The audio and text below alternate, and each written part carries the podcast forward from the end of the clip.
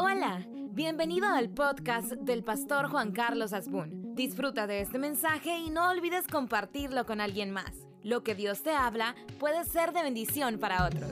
Vamos a la palabra de Dios, capítulo número 6.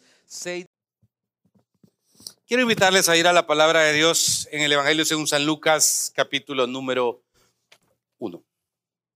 15, perdón, capítulo 15. Leemos en el nombre del Padre, del Hijo y del Espíritu Santo, conforme a, lo que se dice acá. Evangelio según San Lucas, capítulo 15, versículo 1. perdón, 15, 11. También dijo, un hombre tenía dos hijos. Padre, háblenos en esta hora, enséñenos lo que tiene para nosotros. En su nombre, amén. Hemos visto desde distintas perspectivas la parábola del Día del Padre, en el Día del Padre siempre. Pero esta parábola del Hijo Pródigo para mí viene a ser algo que, que trae muchas reflexiones. Yo le llamo reflexiones de sí y de nos. Eh, número uno, los que tienen papás tienen que entender, hijos tienen que entender algo. No todos los hijos son iguales. Hay, hay, hay comentarios, hay frases de cajón que yo quisiera que usted las sacudiera, no, no le sirven, no le suman, no son bíblicas. Hay una que me choca, o todos en la cama o todos en la mesa. Eso, eso es de tercer mundo. Y le voy a explicar por qué. Porque no todos los seres humanos son iguales. ¿Ok? No todos los seres humanos son iguales. Y de repente, cuando decimos ese tipo de frases, queremos hacer que unos estén en posición de otros porque tiene que ser así. No. Hay veces se disfruta la mesa y hay veces se disfruta la cama. Yo le he dicho a mis hijos, yo tengo el, tengo el privilegio de podérmelo llevar, de traerle a usted una camisa sin la obligación de traerle a los otros cuatro. No, pero pastor, todos los hijos se quieren igual. No. Se aman todos, pero cada hijo es diferente. Se aman todos, pero cada hijo es diferente. ¿Y por qué le trajiste a, mi hermana una, una, un juguete y a mí no? Así te he acostumbrado. Y la otra semana probablemente ande en un centro comercial y vea algo que me va a gustar y te lo voy a comprar a vos, pero no te lo voy a comprar a, otra. De repente que encontramos dos hijos criados en la misma casa, asumo que comían la misma comida, se bañaban con la misma agua, pero eran distintos. ¿Y cómo se refleja el ser distinto? En la manera de absorber los problemas, en la manera de, de o sea, algunos eran más show off, otro era más perfil bajo. Una persona es un poquito, no quiero ocupar la palabra depresiva, pero bajonea así, de bajón, de que se entristece por todo. Otro que le saca ganas a todo. Esos son los seres humanos. Y en una misma casa hay dos hijos distintos. Cuestión de personalidad, hermano, es, es complicada. ¿Cómo reaccionamos? Ayer venía, fui al cine con mi hijo, me da un carro bien bonito, un compacto que tiene, y siempre que va de viaje me dice, papi, cualquier cosa y le dejo el carro. Mentira, es lo que quieres que le arregle. los frenos, el aire acondicionado, que todos los rayones que tiene, que los mande a pintar. Eh, chivo, va. Pero él sabe que yo tengo necesidad de su carro, entonces siempre me lo lleva cuando se va de viaje. Y entonces ayer fui con, las niñas a, a la multiplaza, fuimos al cine. Y por algún motivo no es un carro que yo maneje muy bien. Entonces, pues, creo que sí, eh, me agarré el carril ajeno sin querer. Pero lo hice. De repente venía, venía una preciosa camioneta X5 que se puso a un lado y pi, pero le puso, aquí me puso el pito. Y entonces yo bajé la, la ventana y era una señora. Perdón, le dije. Quítese, viejo. Y me dijo la mala palabra. Ojo, esa tal vez, pero viejo nunca. Ok.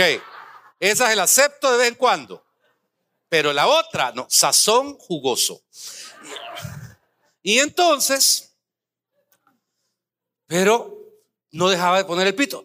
Bájele al pito, su pito me ofende, le dije, pero gritando porque no hay el pito que usted no acostumbra a usar, pero ha oído de alguien. Mire, ahí uno tiene dos posibilidades. Guardar silencio, pelear, porque me sentí ofendido. Y, y en mi vida mundana yo he sido bien cínico.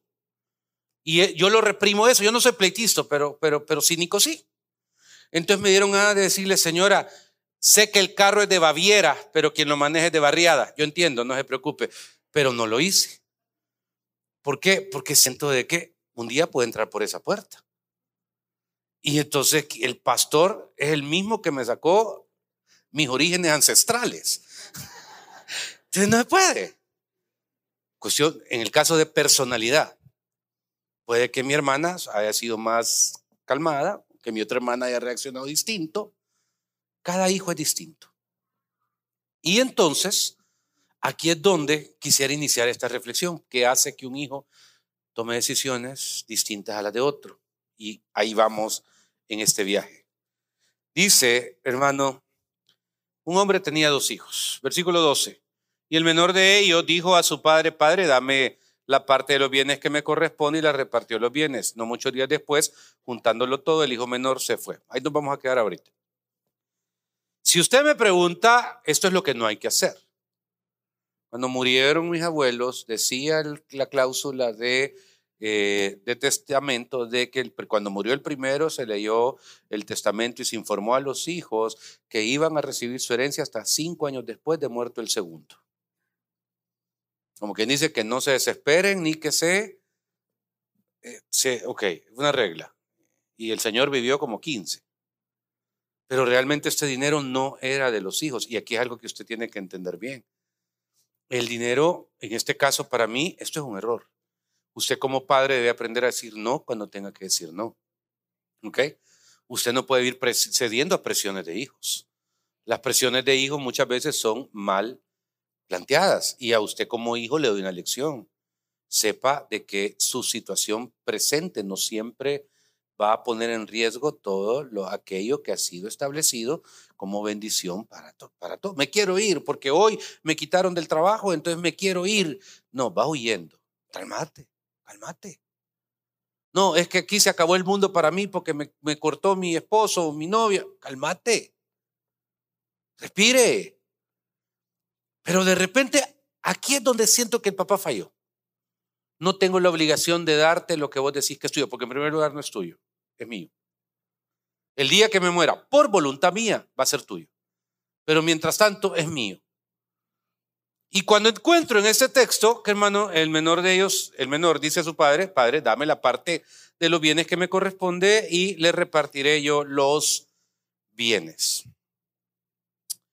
Hermano, eh, le repartió los bienes. Bueno, ya vimos eso. Versículo 13.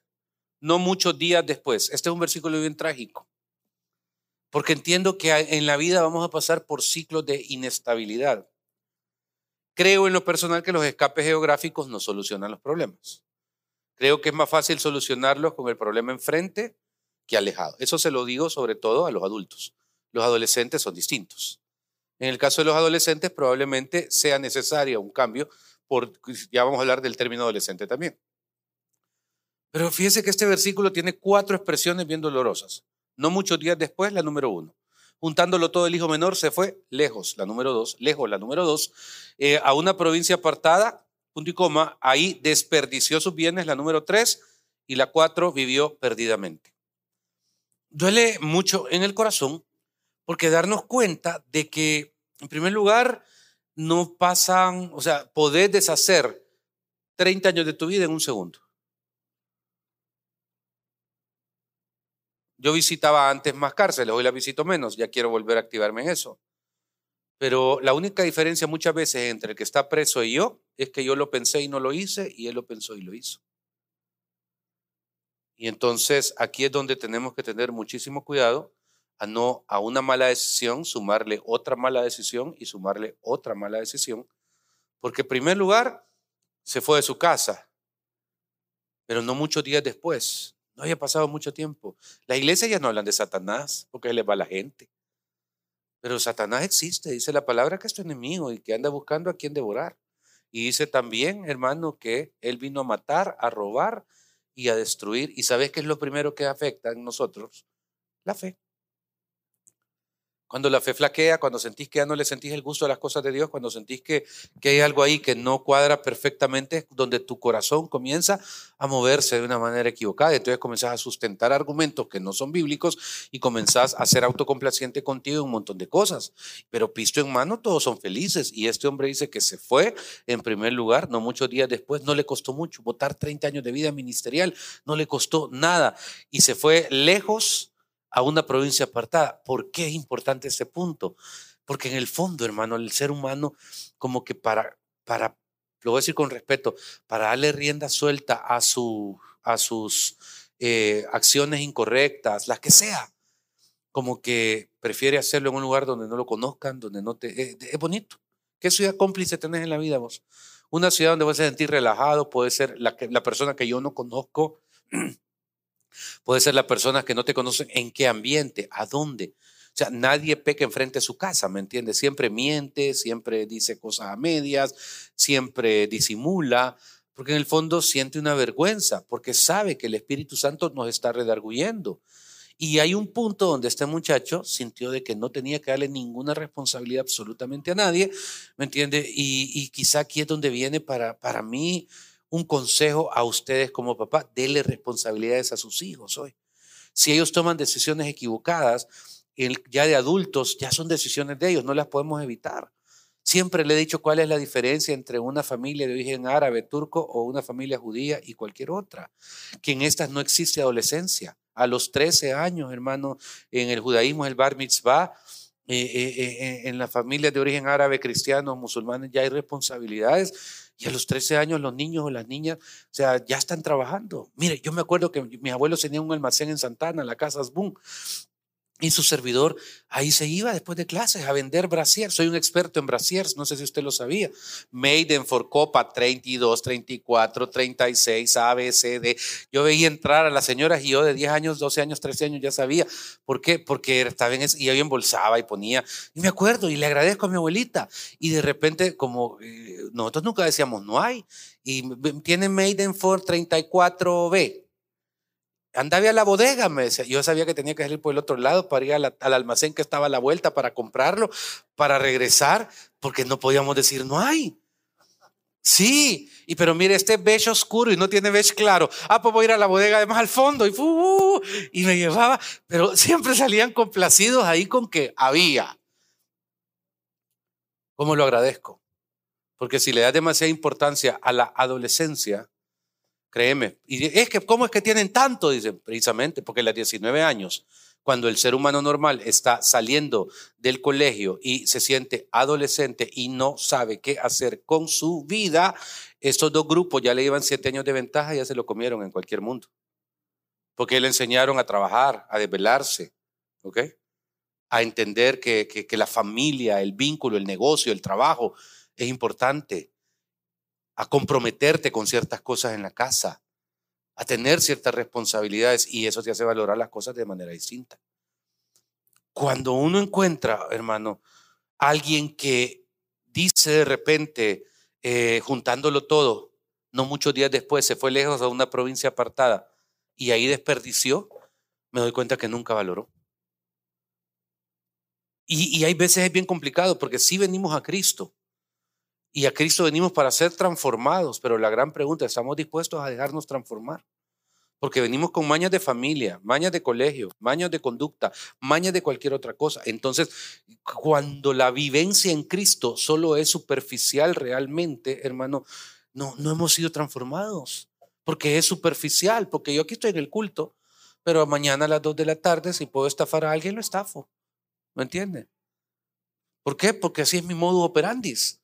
Si sé que vale ese reloj 100 y, vos me ofreces 300, yo te lo agarro. ¿Me entiendes? O sea, me explico, porque no, mire, cero, cero, está todo, pero ¿me entiendes? Ahí es donde debe venir la transformación, en cómo hablamos, en cómo vivimos, en cómo negociamos, en cómo establecemos prioritariamente los principios de fe versus el, el día a día alrededor de cualquier otra cosa.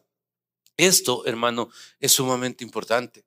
Y este muchacho en un, en un capítulo, en un versículo, se acabó. Ahora quiero, quiero pasar a la otra historia porque nadie me habla del otro. Versículo, usted sabe la historia, el hijo pródigo aparece, este es mi hijo amado, bla, bla, saquen el cerdo más hermoso, pongan el anillo, traigan, traigan la camisa y los tenis y toda la ropa perfecta, porque mi hijo había muerto y ha resucitado. Sí, pero hay otro, el que se quedó. El que se quedó de repente se conflictuó, porque dice, hey, ¿qué onda aquí? Yo siempre he estado, mi papá nunca me ha dado que me lleve a comer al no sé, dígame el restaurante más que haya, no lo sé.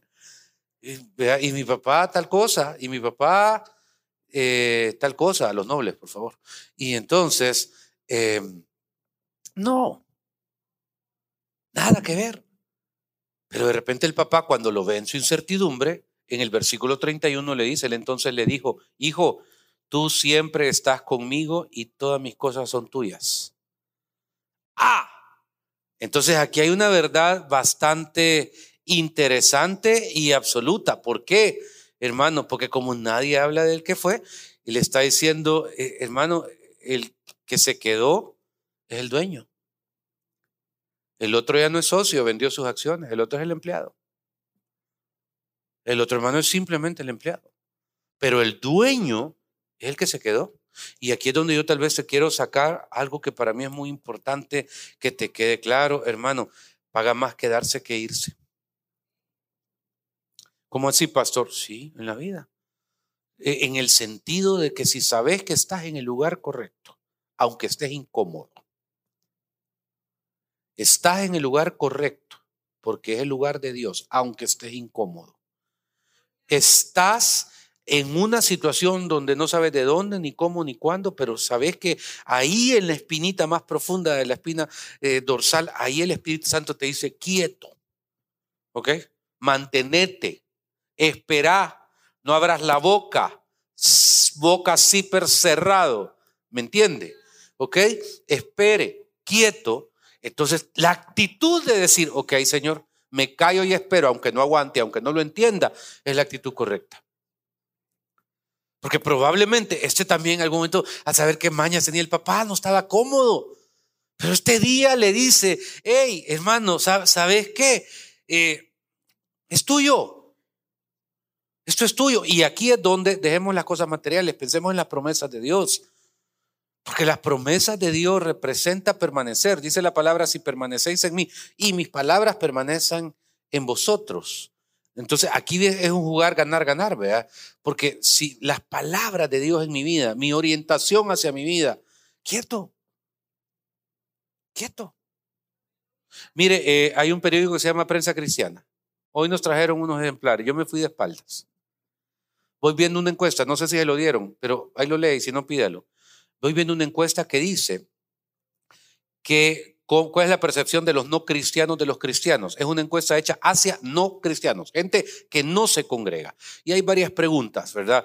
Eh, si creen en Dios, si no creen en Dios, qué percepción tienen las iglesias, qué percepción tienen los pastores. Interesantísima la encuesta. Pero hay dos preguntas que nos dejaron helados y es su responsabilidad también. ¿Cuáles las iglesias que usted conoce y que, de las cuales tiene más respeto?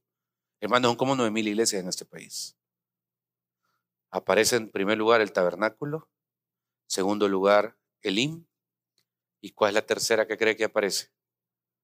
La suya. Espéreme, que esto no es premio bronce. Es una gran responsabilidad. Es su responsabilidad. Y luego, de todos los pastores que, son, que usted conoce, ¿cuáles son los que tienen más respeto para usted. Respeto, no es el, el, el, el cheerleader del TikTok, que quede claro. Eso, eso es otra cosa, ¿ok? El cheerleader del TikTok que haga otra cosa, que baile bonito y que, vea, pam, pam, pam, etc. Respeto. Dice Edgar López Berrañuno en primero, luego dice Mario Vega, ¿y quién cree que aparece de tercero? ¿Y qué tal si la señora del carro de ayer le sacó el dedo? ¿Ah? ¿Y qué tal si a la señora de ayer le digo, la sube a mí también, o sea, tres mil, a mí veinte mil? ¿Ok? Porque al que más se le da, más se le demanda. Entonces usted no puede jugar un jueguito pretendiendo que te lo trate Dios como adulto jugando al infante berrinchudo. Y en este punto es donde está la diferencia. Alrededor de estos dos personajes y alrededor de lo que tiene, hermano, eh, cada uno de parte de Dios para nosotros. ¿Qué hizo que este muchacho tomara una decisión equivocada? No lo dice la Biblia. No me gusta estirarme textos, pero más de algún consejero equivocado te tuvo que haber tenido. Deje de oír gente que no le suma, oye. Le voy a dar un consejo. La gente que no tiene nada que perder siempre va a poner al filo de la navaja a aquellos que tienen que perder. Punto. Es que, no, es que toma el riesgo. Sí, dale, go, hacelo, tirate del paracaídas. ¿Y cuántas veces te has tirado? Ninguna. Cuidado. Cuidado, hermanitas, con andar oyendo un montón de señoras porno que solo le hablan basura alrededor del matrimonio. Porque esas no arriesgan nada, pero quieren que usted lo arriesgue todo. La gente que no tiene nada que perder siempre te va a estar tirando para que vos te tires primero. Nel, no los oiga. No funciona así. Y entonces, el versículo número 14 es para mí, hermano, bueno, desperdició. Y la palabra perdidamente es bien crónica, porque bueno, ya vimos que se acabó el pisto, ya vimos que no hay, ¿verdad? Pero yo le llamo al versículo 14 el versículo de la alerta, así, alert, alert, pip, pip, focos encendidos.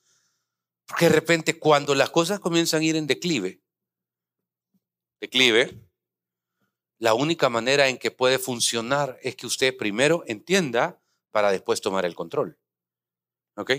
Dice el versículo 14, y cuando todo, eso dice, ¿verdad? Lo hubo mal gastado, cuando todo lo hubo mal gastado, vino un gran hambre a aquella provincia y comenzó a faltarle. ¿Cuál es la palabra más fuerte? ¿Cuál es la expresión más fuerte de este versículo? No, casi, pero no. No. No. No. Es un Big Mac el premio ahorita, así que tráigale, por favor, va a comprarle un combo de Big Mac a la hermana, por favor. Rápido, Juanca. ¿Sabe qué pasa? Me encanta que es paulatino. Dice, comenzó a faltarle. Erika. Ayúdeme ahí con lo del Big Mac porque un Asbun cumple sus promesas. Y entonces, ya parezco Lannister, vea. entonces, comenzó a faltarle. Esto es bien importante, porque yo le digo el versículo de la alerta, porque no estás en caída, pero de repente te das cuenta que algo no está bien. ¿Ok? Porque ya no hay como antes, tapajoyos, pero no es lo mismo. ¿Ok?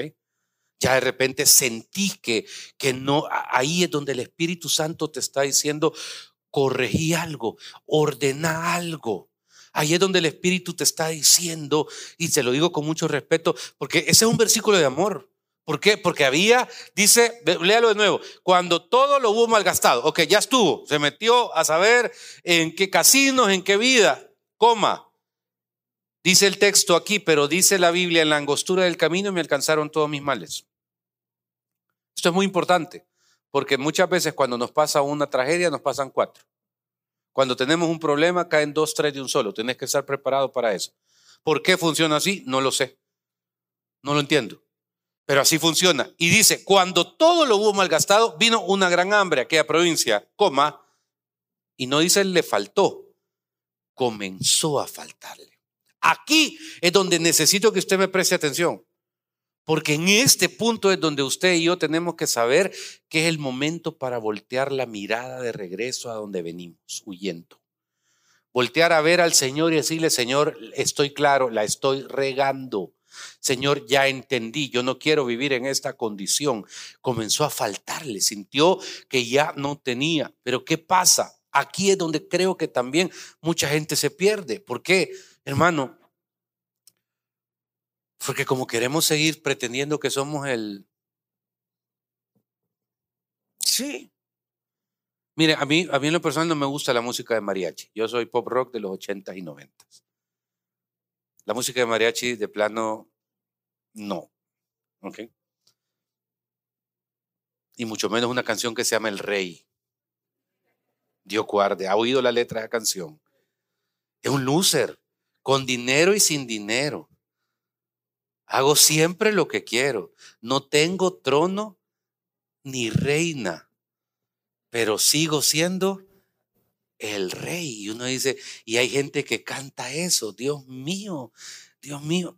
Y entonces, así muchas veces tenemos nosotros una vida como que estamos cantando el rey. No tenés nada, no tenés ni trono ni mujer para sentarle en el trono, papá. Y estás diciendo que seguís siendo el rey. ¿Rey de qué?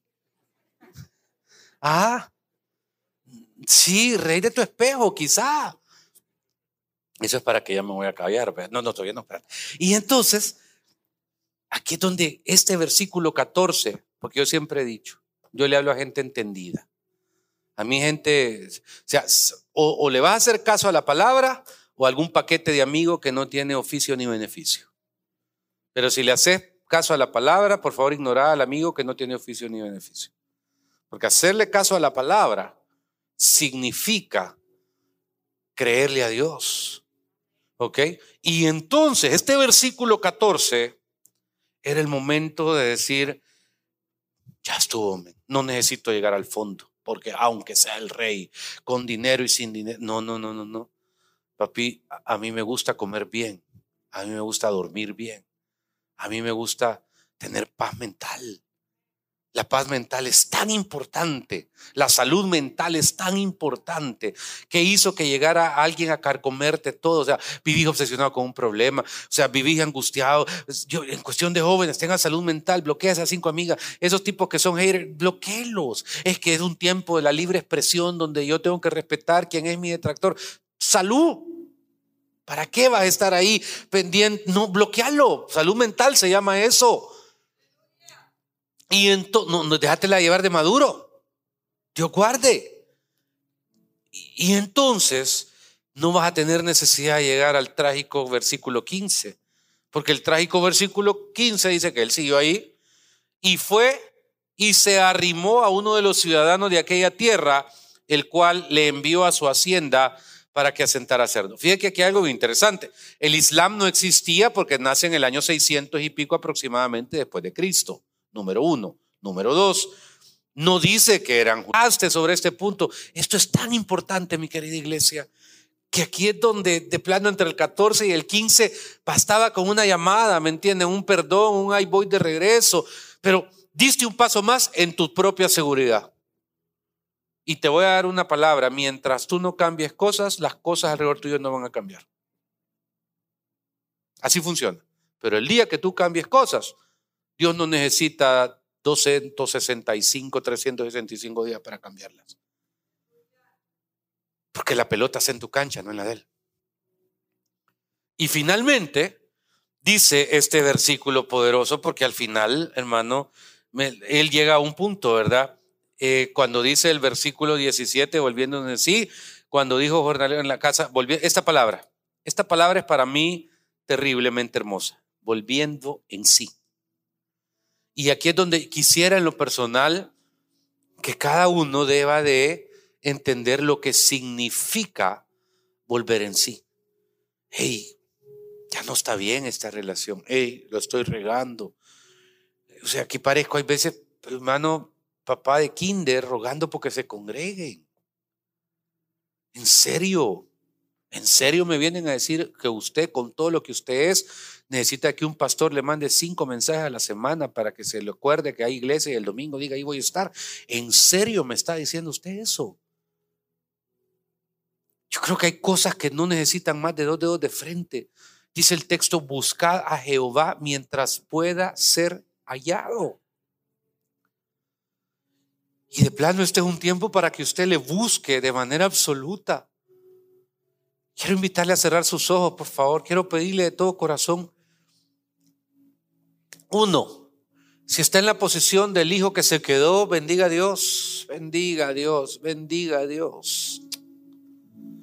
Bendiga a Dios. Aleluya. Glorifique al Señor. Si está en la posición del hijo que se fue, pues espero que este mensaje le llegue, hermano, antes del versículo 15 en su vida. Ahí es donde usted tiene que enfocarse, es donde usted tiene que decir, hey, no necesito terminar de arrimado. Cuando dice la palabra de que todas las cosas están debajo de la planta de mi pie, no necesito estar ahí al final tratando de entender lo que significa eh, estar apacentando cerdos, Señor. Gracias, Dios. Hablas a tiempo. Difíciles. Gracias por ser parte de este podcast. Si este mensaje te gustó, lo puedes compartir en tus redes sociales y suscribirte. Dios te bendiga.